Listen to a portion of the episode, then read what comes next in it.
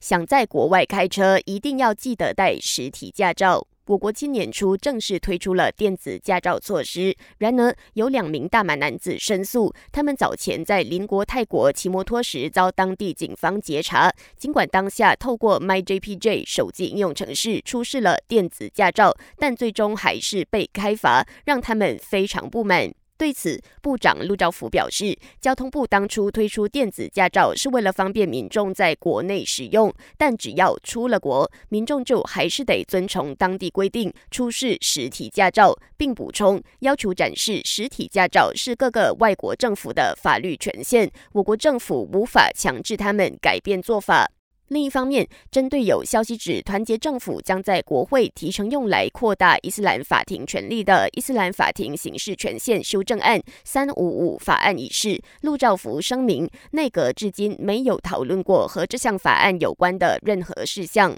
电讯后付配套用户将迎来好消息。数码及通讯部长法米预告，政府预计会在明天宣布和电讯后付配套 Postpaid 有关的好消息。目前相关计划正处于最后的完善阶段。国内近来冒出了以大马青年理事会组织名义发送带有政治情绪的手机短讯 （SMS）。法米表示，通讯及多媒体委员会 （MCMC） 已经向所有电讯公司查核，确定不是由任何政府部门或机构指示发布相关信息。大马青年理事会也否认是他们做的，声明将采取进一步行动，以免组织名义再遭到滥用。感谢收听，我是子琪。